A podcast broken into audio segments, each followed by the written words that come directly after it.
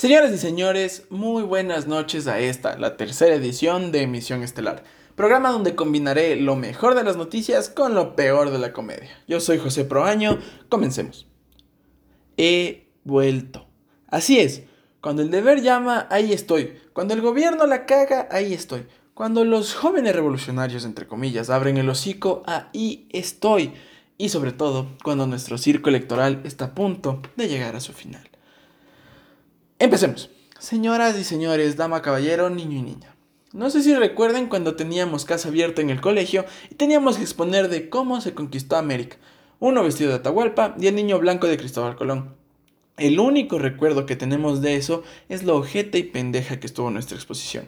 Así es, así más o menos estuvo el querido debate de mis payasitos. Uno no le quiso dar la mano al otro, otro se puso a decir sus canciones. El banquero se estaba vacilando a la del partido de gobierno y todos eran amiguitos, y cada uno complementaba lo que el otro decía.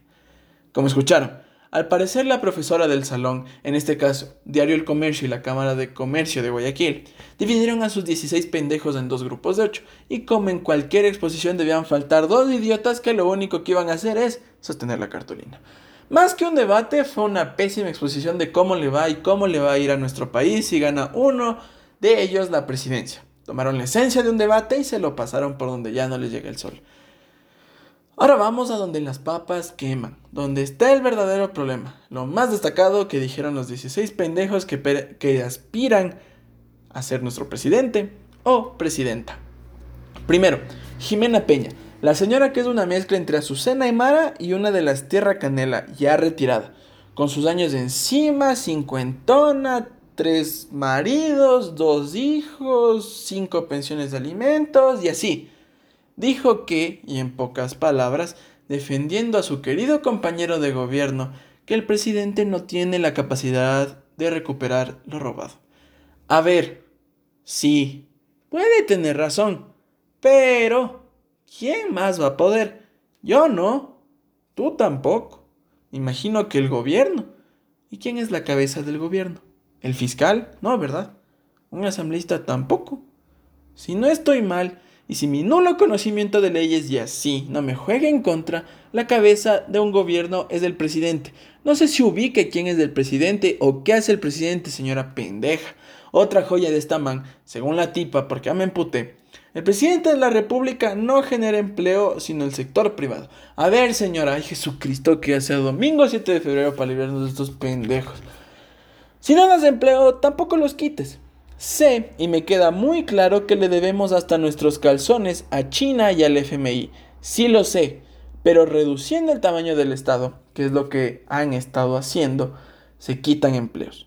Frenando obras que se han venido haciendo, también quitan empleos teniendo a las empresas del sector privado con los huevos en la garganta porque no saben de dónde chispitas van a sacar para pagar sus impuestos y dándoles alivios fiscales entre comillas que no sirven para nada, también van a quitar empleos. Segundo, estuvo César Montúfar, el man que dijo, si una ciudad de 2 millones de pendejos no votó por mí y perdió unas elecciones con 2 millones de pendejos, a huevo ganó una elección donde participan casi 17 millones y medio de pendejos. Sí, a huevo, claro que sí. Bueno, a ver, este señor dijo lo que nadie se esperaba, la propuesta más innovadora de todas.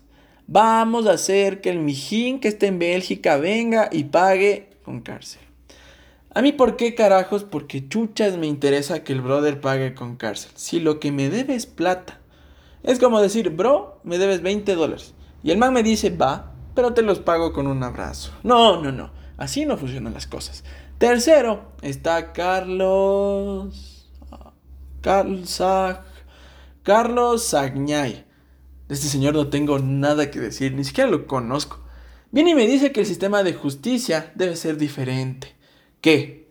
Ahora los jueces van a entrar a la audiencia bailando el sapito o en coreografía de la Macarena con los queridos y respetables chapitas o que entre declaraciones hagan zumba con instructores cubanos y máquinas de humo o algo así. Y aparte viene y me dice don pendejo que nuestro sistema judicial no es confiable como si algún día lo hubiese sido. Y cuarto, para que no anden diciendo, nada, este pendejo es correísta. Habla de su mascota, la mascota del Correa, el este, el, ¿cómo se llama? harás algo Andrés Arauz. El que no fue al debate porque dice que el COVID es que es muy peligroso, no va a ser que me contagie. En una entrevista este pana dice varias cosas que vamos a ir revisando en este momento.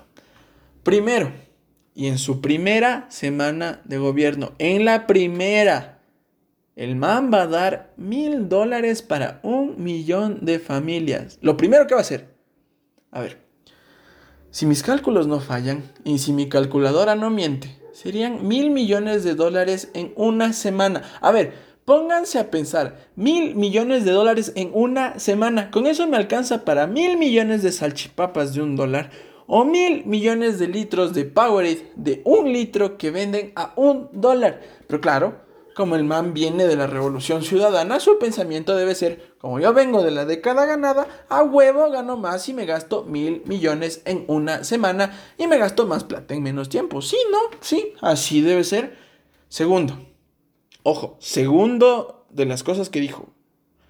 Lo primero que va a hacer, o sea, el man va a hacer muchas cosas. Primero, eh, porque no, no sabe que segundo, ni tercero, ni cuarto. El man está en primero el disque economista, capaz difunde una escuela del pensamiento económico, que en lugar de llamarse escuela andresiana, porque el pendejo se llama Andrés, funda una llamada escuela primeriana, donde todo lo que se hace es primero, no hay segundos ni terceros. Un modelo que le encantaría a los liguistas y así no dicen, nada, es que quedé segundo, ahí atrás del Barcelona. En este modelo todos son ganadores, así ni el Nacional desciende. Bueno, ese señor dice que se va a enjuiciar a Odebrecht. ¿Cómo no nos fue mal con Chevron cuando los enjuiciamos? Sí, aquí, sí, claro, obviamente nos va a ir bien. También como nosotros no queríamos la plata y ellos nos obligaron a agarrar la plata y no fue nuestra culpa guardar esa plata en bancos de Panamá, Suiza, Islas, Islas Caimán, perdón, no sé hablar, bancos gringos. Ellos son los culpables.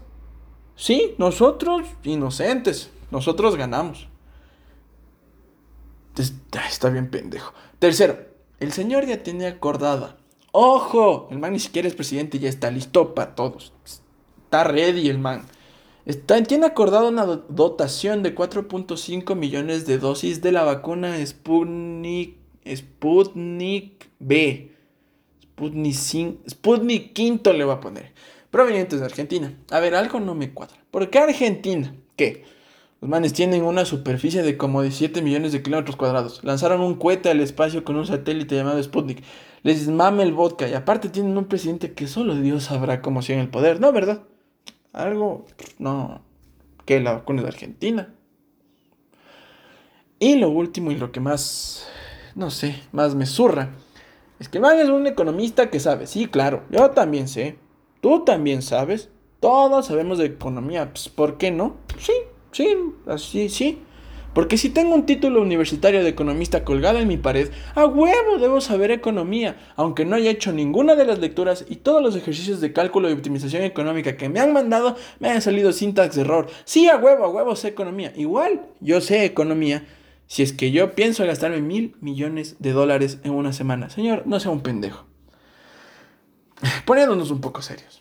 Hay que esperar qué sucede en el debate presidencial de este fin de semana donde, desde mi punto de vista, se presentan las propuestas de ideas de los tres principales candidatos a ocupar el trono de presidente del Ecuador, Yacu, Lazo y Arauz. Mijines, tres semanas más, solo tres semanas y ya. Solo van a tener que ir con mascarilla, cédula, un alcohol antiséptico, ojo, antiséptico, no va a ser que se me los lleven presos, y un esfero de color azul el día domingo, 7 de febrero, y votar cumplir con su deber de ciudadanos. Y estamos a menos de un mes de saber quién nos gobernará durante los próximos cuatro años. Esperemos que no sea uno más del montón, que por lo menos signifique un cambio. En lugar de vivir otros cuatro años de lo mismo, que no sea amiguero y empiece a repartir funciones y cargos públicos a diestra y siniestra. Que sea firme y que sepa tomar decisiones complicadas en tiempos complicados. Que sea un líder en lugar de un jefe. Y que sobre todo sepa pararse duro en contra de las adversidades y sepa ser el representante de un país trabajador, humilde y rico de muchas formas. Regresamos. Amigos y amigas, eso fue todo por el día de hoy. Sé que solo fue una nota muy larga, pero Si es que les gustó lo que acaban de escuchar, no duden en compartir. Espero seguir con este proyecto. Eh, lo que comparten me ayuda demasiado.